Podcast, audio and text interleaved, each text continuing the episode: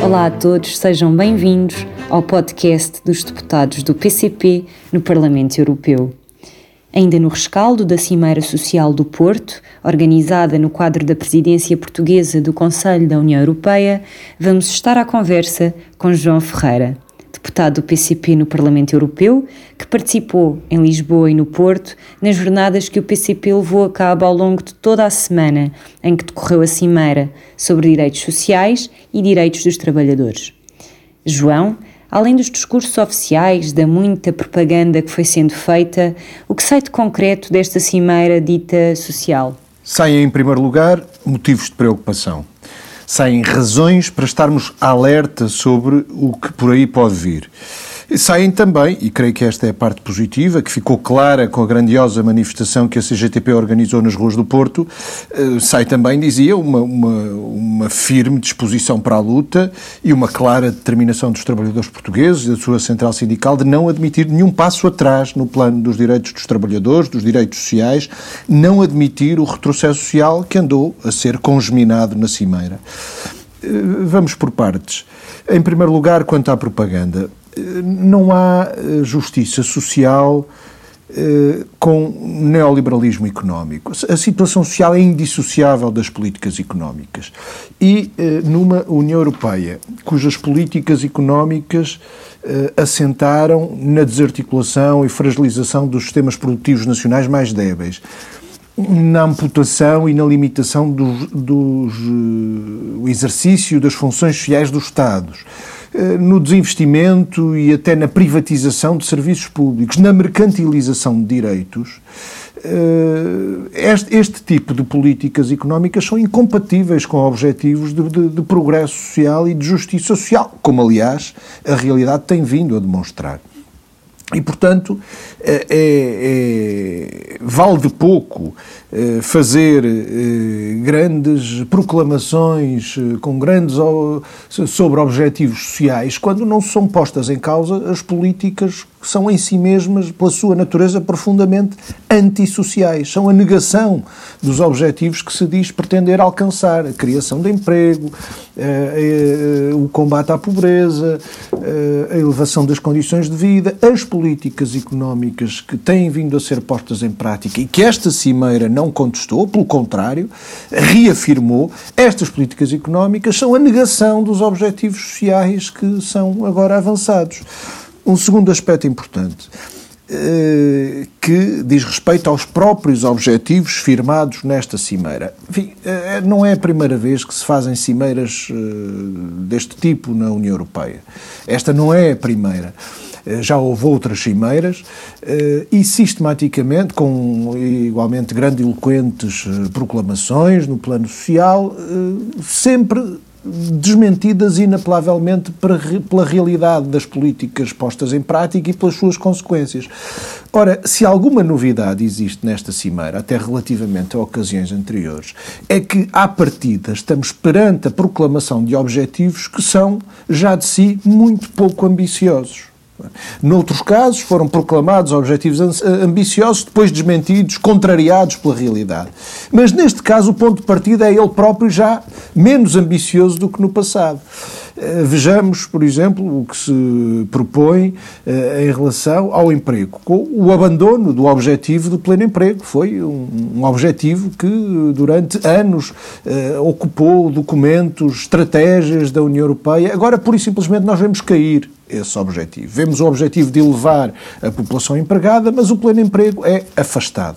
Ora, isto significa que a União Europeia assuma a partida que nos próximos anos, no horizonte temporal de uma década pelo menos, é o, o horizonte das, das, proclamações feitas nesta cimeira, do chamado Pilar Europeu dos Direitos Sociais eh, e do plano de ação para a sua concretização, eh, aquilo que a União Europeia está a dizer é que horizonte, neste horizonte temporal alargado de uma década, eh, se eh, eh, conforma com níveis estruturais de desemprego mais ou menos elevados, permanentes.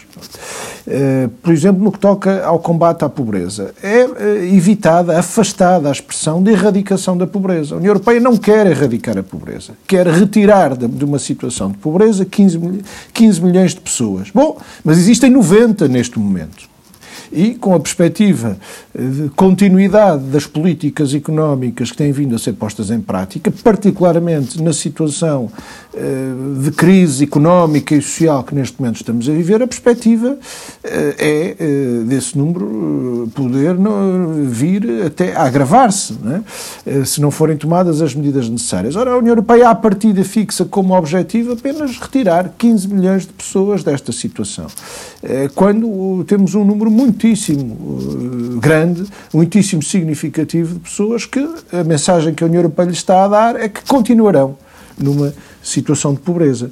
Uh, o mesmo, por exemplo, em relação a, uh, ao combate às desigualdades entre homens e mulheres. A União Europeia propõe-se, no horizonte temporal de uma década, vencer metade uh, das desigualdades salariais hoje existentes entre homens e mulheres. Ora, não é aceitável que estejamos a dizer à partida que daqui a uma década vamos continuar a ter desigualdades inaceitáveis, entre, nomeadamente no plano salarial, entre homens e mulheres. Em terceiro lugar, e talvez mais importante, os motivos de preocupação. Ora, eh, não são só objetivos pouco ambiciosos que justificam uma crítica a esta, a esta cimeira e ao plano de ação que nela foi eh, confirmado, digamos assim. É que as próprias, quando olhamos para as medidas concretas incluídas nesse plano de ação, quando lemos as linhas e as entrelinhas desse plano de ação, ficam claros os motivos de preocupação. Eu posso dar alguns exemplos. Quando nós olhamos para realidades que ganharam uma dimensão muitíssimo preocupante, sobretudo neste último ano, por exemplo, ao nível dos trabalhadores das plataformas digitais. O que é que nos diz a União Europeia? Bom, vem dizer que eh, se desvaneceu eh, a fronteira tradicional que existia entre trabalhadores assalariados e empresários individuais.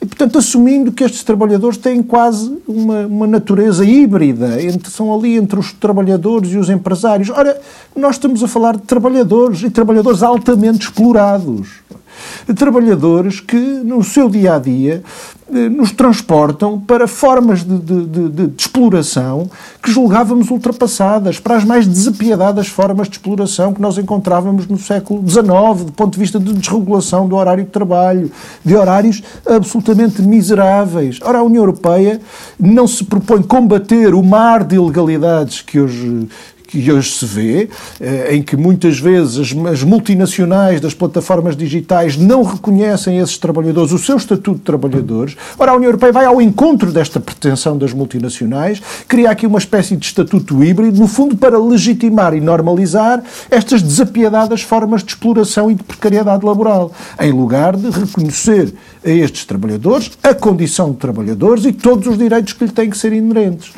Ora, eh, a mesma coisa em relação ao teletrabalho. Ganhou também uma expressão muitíssimo significativa ao longo deste último ano. Fala-se muito é, na necessidade de, eh, por exemplo, instituir o direito a desconectar ou o direito a desligar. Ora, importa dizer que em relação ao teletrabalho, esse direito existe há muitos anos, como existe para todos os trabalhadores.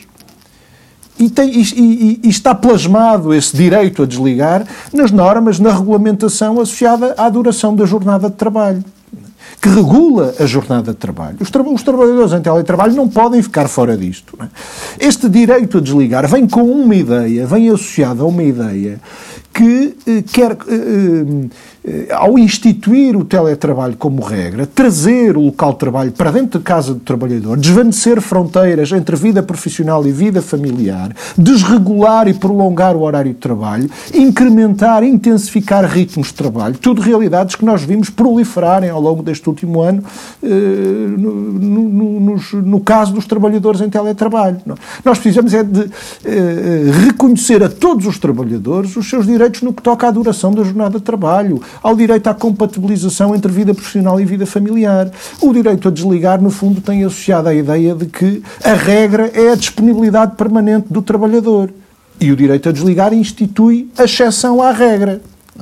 Ora, não pode ser assim, mas é este o caminho que aponta quer o plano de ação, quer, por exemplo, o, o livro verde que em Portugal o governo português eh, preparou sobre o futuro do trabalho e que mostra que está uh, muitíssimo alinhado com, esta, com a visão que esteve presente nesta cimeira dita social e no plano de ação uh, que ela confirmou, apresentado pela Comissão Europeia, que ela confirmou e que tem todas estas, entre, entre muitas outras preocupações, há também a ideia, o, o ressuscitar da velha ambição uh, de, uh, a pretexto de uma discussão sobre a, a sustentabilidade, o futuro dos sistemas públicos de segurança social, há aqui uma ambição uh, que não, não, não, é escondida e que vem de há muito de dar passos sobre os sistemas públicos de, de segurança social, apontando no sentido da sua privatização e da criação de mercados mercados europeus ou pan-europeus de seguros de pensões, por exemplo, e, portanto, há motivos de preocupação também no que toca uh, a essa matéria. Há também a questão da diretiva referente aos salários mínimos. O que tens a dizer sobre isto? É de esperar que a União Europeia avance sobre competências que hoje são competências nacionais? Precisamente. Essa é uma questão também, essa questão da diretiva dos salários mínimos é uma, uma, uma belíssima demonstração de como, eh, por detrás de objetivos aparentemente bondosos, escondem as piores das intenções. Esta diretiva, eh, que fixa critérios para determinação dos salários mínimos nos vários países, nos moldes em que foi proposta, teria, por exemplo, em Portugal, eh, o efeito de constituir objetivamente uma pressão no sentido de conter a evolução necessária e justa do salário mínimo nacional, a sua valorização. Porquê? Porque, de acordo com a aplicação daqueles critérios, chegaríamos à conclusão que uh, o salário mínimo que temos em Portugal, afinal, até já os cumpre.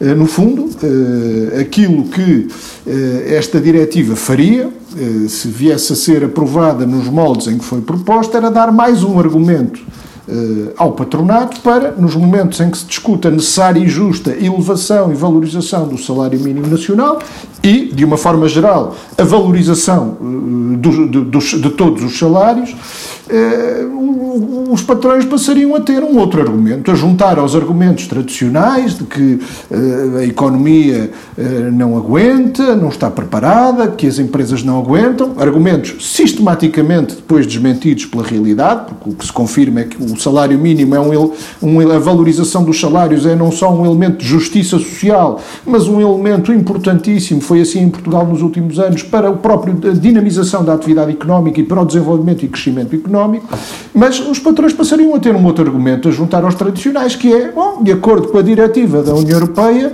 afinal até os, o salário mínimo não está assim tão mal, uma vez que até já cumpre aqueles critérios. Ora, já para não dizer que, de facto, eh, a União Europeia, com esta diretiva, está a avançar sobre competências e para domínios que são, foram sempre e são de competência nacional. Eh, se é de esperar que isso venha a acontecer noutras áreas, eu julgo que isto nos deve deixar de sobreaviso. Há uma coisa que é clara.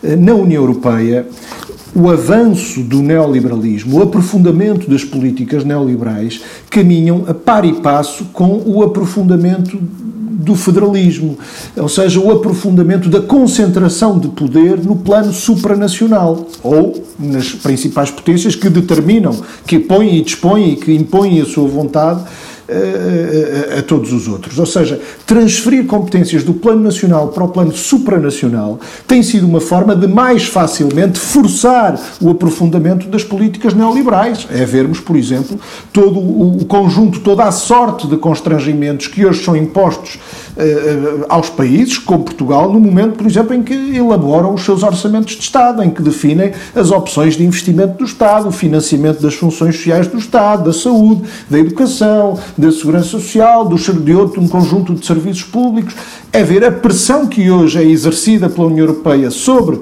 os orçamentos nacionais na definição dessas prioridades de investimento. E, portanto, eh, de facto, eh, transferir para o plano supranacional competências que são nacionais constituiu-se como eh, uma forma de mais facilmente impor o aprofundamento do neoliberalismo. É verdade que há contradições no plano nacional, há hoje Estados que defendem esta transferência de mais competências para a União Europeia, seja no domínio social, seja, por exemplo, no domínio da, da, da saúde.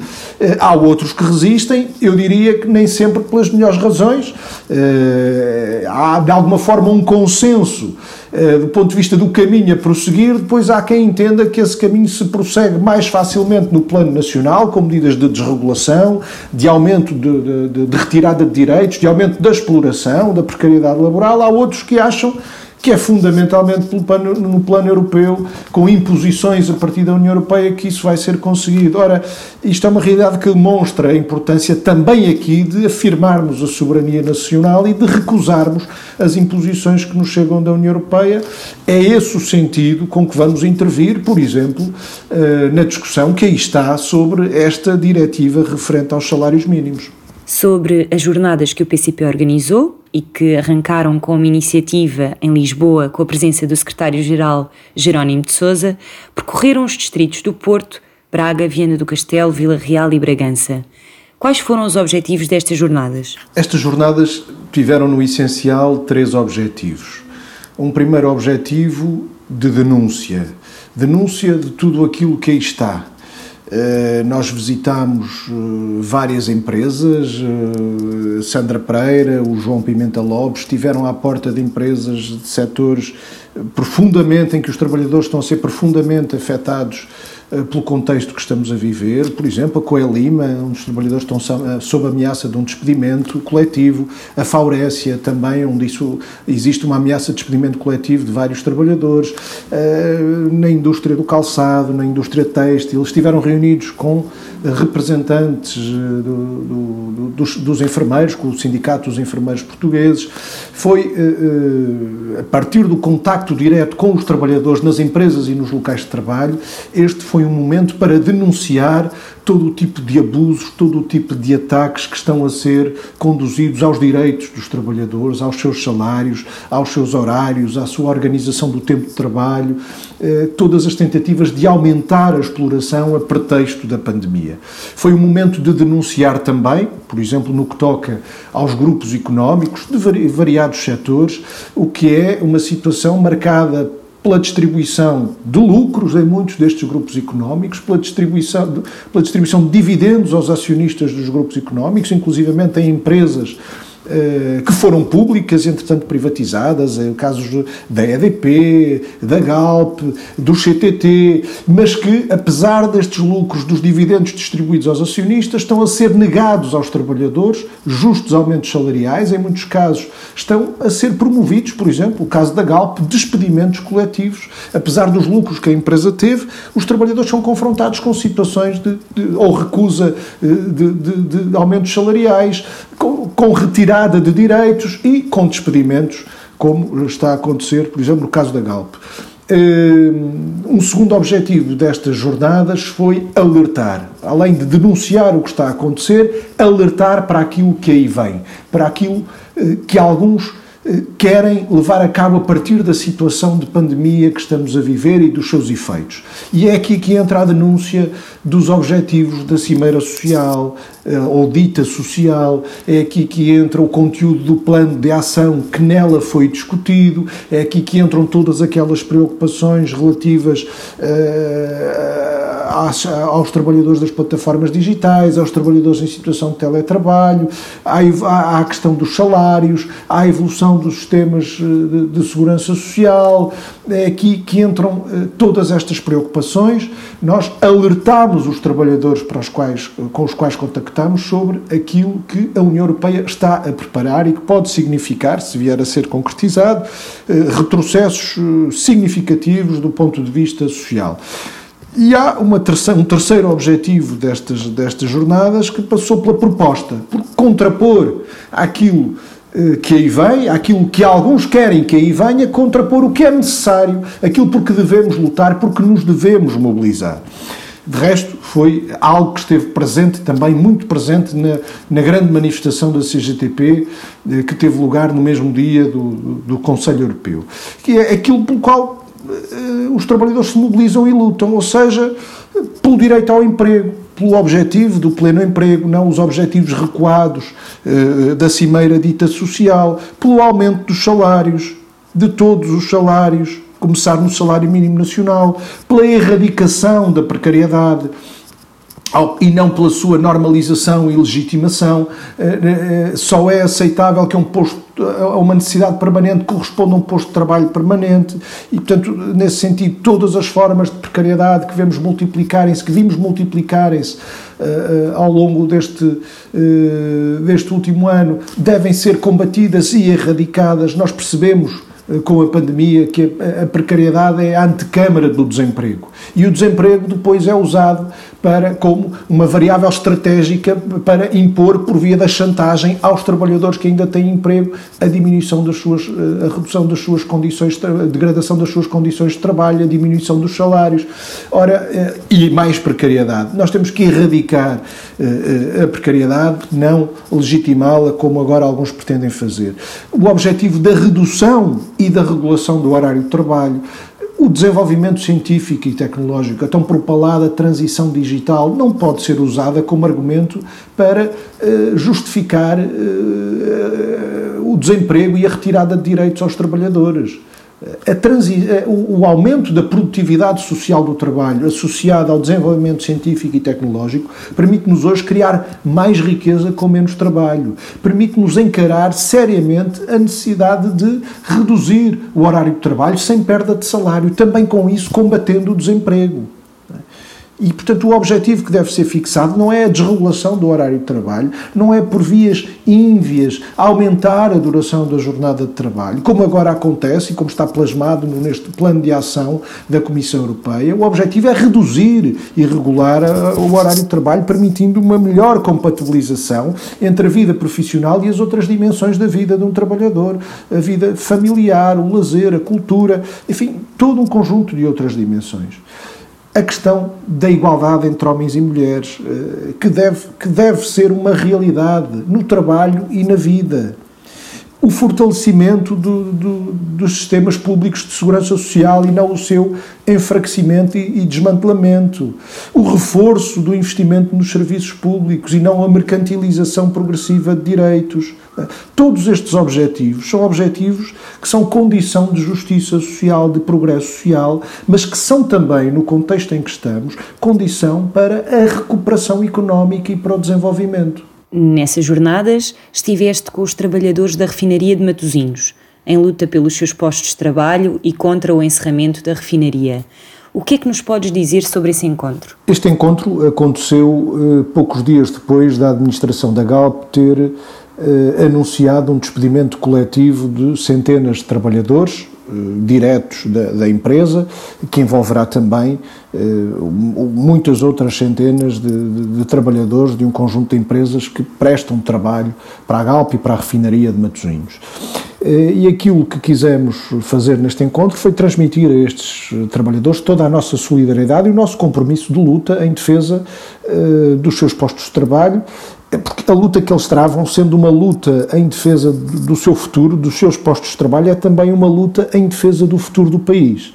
Um país que não terá viabilidade se não apostar na produção nacional, no aumento e na diversificação da produção nacional. Ora, esta decisão de encerramento de uma refinaria, de uma das duas refinarias de que o país eh, depende, é eh, uma decisão profundamente lesiva do interesse nacional nesse sentido, porque é um golpe muito duro eh, na produção nacional. Um golpe, evidentemente, nestas centenas de trabalhadores, mas no próprio país. É um crime contra a produção nacional. Eh, Portugal, eh, deixando de, de produzir aquilo que aquela refinaria produz, não deixará de consumir combustíveis refinados. Eh, a diferença é que os passará a importar, provavelmente ali de muito perto, ali da Galiza.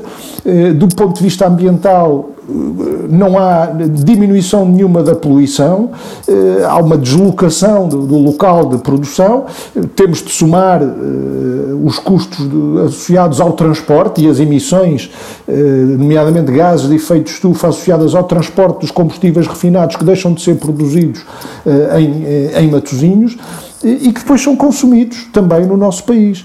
Mas não é só o problema não se coloca só ao nível dos combustíveis refinados, coisas estão aparentemente pouco simpáticas, mas tão básicas e tão simples como o alcatrão, que é usado em qualquer canto deste país.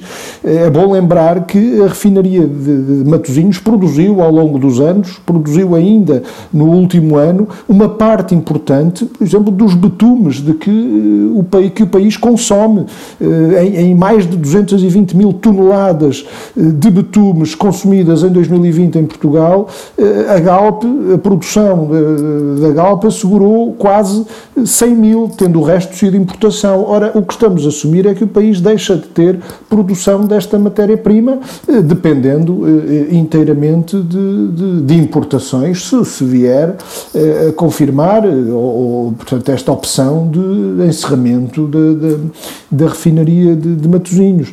É necessário investir Uh, seguramente que em uh, novas tecnologias de produção, novos métodos de produção, uh, novas infraestruturas que sejam, de um ponto de vista ambiental, mais sustentáveis, que tenham menos impactos ambientais.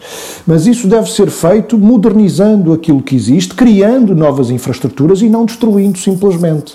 Porque nós já vimos este filme, um filme em que os fundos da União Europeia são utilizados para destruir capacidade produtiva, deixando o país mais dependente da importação eh, de bens eh, do exterior. Desde, deste ponto de vista, não há sequer eh, um ganho ambiental visível em termos de balanço global, porque o país passa a importar aquilo que é produzido ali do outro lado da fronteira. É importante ter presente que esta decisão de encerramento de uma das duas refinarias de que o país dispõe não encontra até agora paralelo noutros países. A deputada Sandra Pereira, a deputada do PCP no Parlamento Europeu, questionou, logo foi anunciada esta decisão de encerramento da refinaria, a Comissão Europeia sobre o, os objetivos eh, associados a esta decisão, sobre se há, há ou não algum tipo de financiamento da União Europeia associado a esta decisão de encerramento e sobre qual é a situação noutros países. Porque se Portugal tem duas refinarias, é bom dizer, por exemplo, que a Alemanha dispõe de 14 refinarias, a França dispõe de 13 refinarias, a Espanha dispõe de 10. Poder-se-á dizer são grandes países, é verdade, mas olhemos então para a dimensão de países eh, com uma dimensão comparável à de Portugal. A Holanda tem seis refinarias, a Bélgica tem quatro, a Grécia tem quatro, Portugal tem duas e vai encerrar uma. A Comissão Europeia na resposta à pergunta da Sandra Pereira, disse que não tem conhecimento de nenhuma outra decisão destes países de encerramento das suas refinarias. E, portanto, isto mostra bem como a decisão eh, de eh, encerramento desta refinaria lesiva de, dos interesses eh, e do futuro destes trabalhadores, mas também do futuro do próprio país. E, nesse sentido, aquilo que afirmámos também no, no, encontro com os trabalhadores foi a nossa, para além da nossa solidariedade, a nossa firme determinação e o compromisso de continuarmos a intervir, seja no plano nacional, seja no Parlamento Europeu, em defesa dos seus postos de trabalho, em defesa da produção nacional, em defesa dos interesses nacionais, também em defesa da melhoria ambiental, mas uma melhoria ambiental que tem que ter uma consequência de facto, não é apenas mudar o local em que as emissões são produzidas, tem que ter uma consequência de facto na modernização dos processos produtivos, eh, no aumento da produção nacional, com menor impacto ambiental, mas combatendo a dependência do país nesta e noutras áreas. E, portanto, este compromisso foi ali reafirmado perante estes trabalhadores. Obrigada, João. Uh, podemos constatar que a Cimeira Social, que de social pouco teve, não deu a resposta necessária aos problemas que persistem na vida dos trabalhadores, designadamente a precariedade, os baixos salários e a perda de direitos. Nós voltamos para a semana. Obrigada por terem assistido.